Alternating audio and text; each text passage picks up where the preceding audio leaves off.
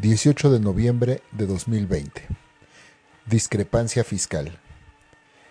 El otro día escuché una historia que me pareció muy interesante y en mi deformación profesional la consideré una buena forma de explicarte este tema de la discrepancia fiscal.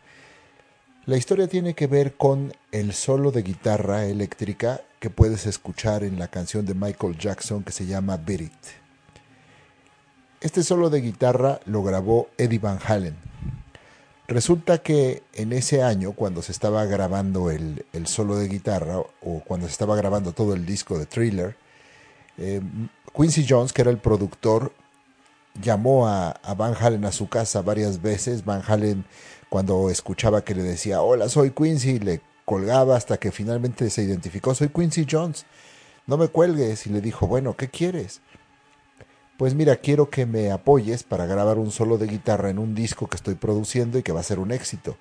Y le dijo, mira, tú sabes que estoy ahorita de descanso con mi banda, estamos en un receso, pero además mi banda y yo tenemos un acuerdo y el acuerdo es que no colaboramos con ningún otro artista y no hacemos intervenciones en ningún disco que no sea de la banda, de Van Halen. Y entonces Quincy Jones le pidió, le dijo que esto haría época, que era muy importante. Y finalmente, de tanta insistencia y sabiendo que Quincy Jones es un gran productor, Eddie Van Halen dijo, bueno, está bien, pero hay varias condiciones que te voy a poner. Primero, no puede aparecer mi nombre en los créditos del disco. Segundo, no quiero que me pagues nada, porque sería como traicionar a mi banda, y tercero, no quiero regalías de ninguna parte del disco. Está bien, le dijo Quincy Jones. Van Halen asistió a la grabación de este disco, vio que estaba Michael Jackson con Steven Spielberg en una sala, porque Michael Jackson estaba haciendo una voz para E.T. el extraterrestre, y él se pasó a otra sala, escuchó el audio, eh, era la única canción de rock que tenía este disco de Michael Jackson, no le gustó del todo, le pidió a, la gente del, de mezclas que hiciera algunos recortes en algunas partes, movió algo hacia una u otra sección para que sonara más a rock. Eh, grabó su solo, que es icónico. Eh, llamó después de que terminó de grabar a Michael Jackson y Michael Jackson eh, cuando lo cuando entró a la sala, este, esperando escuchar el solo de guitarra, primero escuchó una breve explicación de Van Halen y Van Halen le dijo, bueno, te aviso que hice unas modificaciones, este, porque yo creo que no cumplía con todo lo necesario para hacer una pieza de rock. Bueno, Michael Jackson lo escuchó, le encantó. Resulta que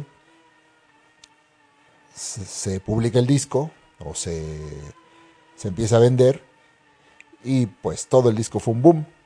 Pero cuando los miembros de la banda de Van Halen escuchan esta canción de Beat y escuchan el solo, se voltean con Eddie Van Halen y le dicen, ¿ese eres tú?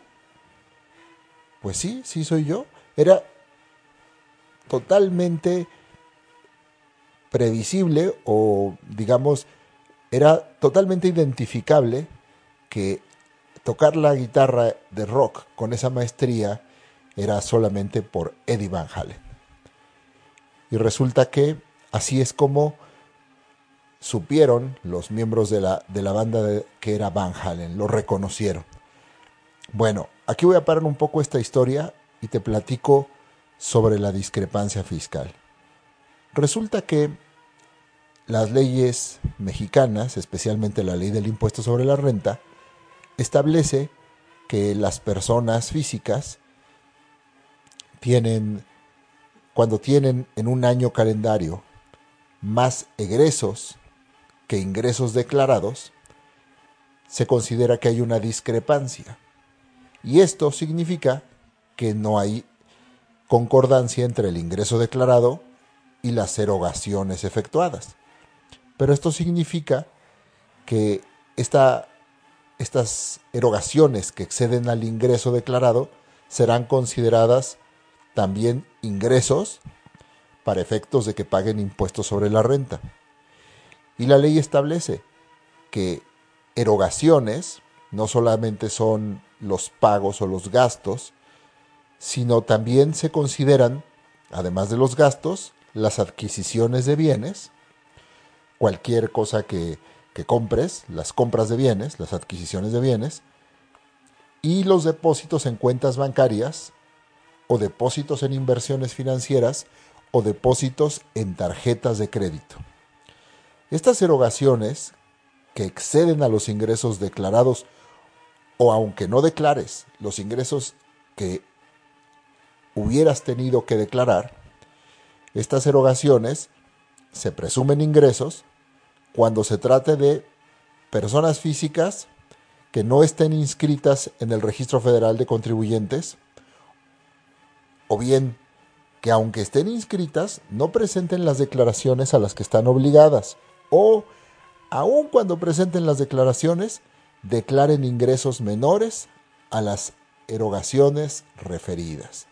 Esto es, te van a reconocer como a Eddie Van Halen, van a saber que esas erogaciones son tuyas y que a pesar de que hayas omitido el nombre en los créditos de este disco, a pesar de que hayas dicho, oye, no, que no aparezca ahí nada mío, ellos van a, cuando las encuentran, van a decir que son ingresos que deben pagar impuestos. Bueno, ¿cómo lo logran? En primer lugar, aunque no estés inscrito en el Registro Federal de Contribuyentes, ellos tienen acceso a la información bancaria. Y cuando el banco les dice, esta cuenta es de fulano de tal, pues ellos hacen la relación con los datos que tienen en su base de datos.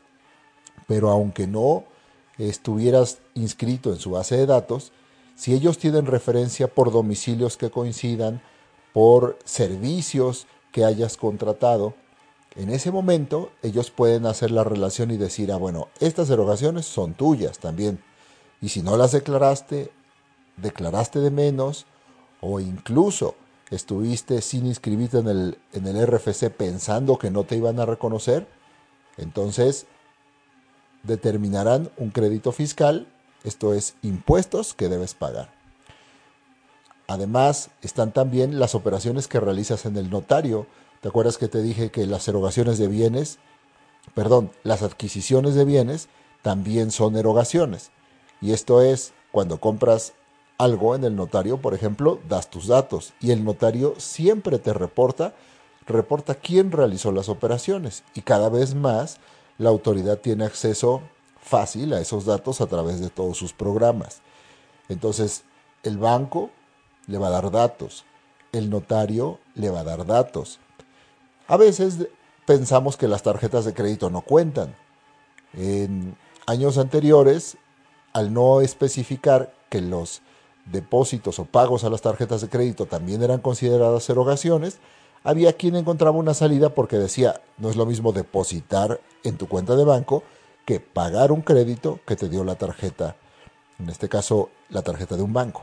Bueno, pues a pesar de que no hayas dicho quién eres, a pesar de que no hayas dejado eh, tu registro federal o que no estés inscrito en el registro federal, si ellos encuentran estos datos que hacen que todas estas operaciones, como te decía, adquisición de bienes, depósitos en tarjetas, este, gastos que, que sobrepasan tus, tus ingresos declarados, pagos a las tarjetas de crédito, inversiones financieras, depósitos en inversiones financieras, entonces la autoridad considerará que tienes ingresos omitidos y te fincará un crédito fiscal más las penas en las que incurras por no haber declarado a tiempo.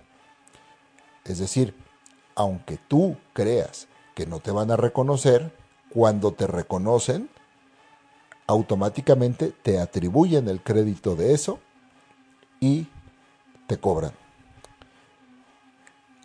Regresando a la historia de Van Halen, y para concluir esta cápsula, te platico que cuando lo reconocieron, los miembros de la banda le dijeron, oye, traición traiciona a la banda de Van Halen y les dijo, no, no, espérame, no está mi nombre ahí. Y buscan en el disco y dicen, oye, no aparece tu nombre. Y entonces las regalías, ¿cómo te las pagan? No cobré regalías. Bueno, bueno, pero ¿cuánto te pagaron por hacer esta grabación? No, no, no cobré. Oye, pues este es el fenómeno del siglo, por lo menos hubieras cobrado, te hubieran puesto tus datos. Bueno, no lo hice, para no traicionar a la banda. Cuando llegamos a 1984, el disco de mayor éxito entonces estaba siendo el de Van Halen, y que se llama 1984, en el que por cierto está esta canción de Jump. Y justo en ese año se quema Michael Jackson en un, filmando un comercial de Pepsi y el disco de Thriller vuelve a ir a los cuernos de la luna y una vez más le recriminan los miembros de la banda a Eddie Van Halen, al menos hubieras puesto tus créditos ahí y estaríamos involucrados en el disco que nos acaba de superar en mayores ventas. Bueno, con esta historia te platico un poco sobre este tema de la discrepancia fiscal.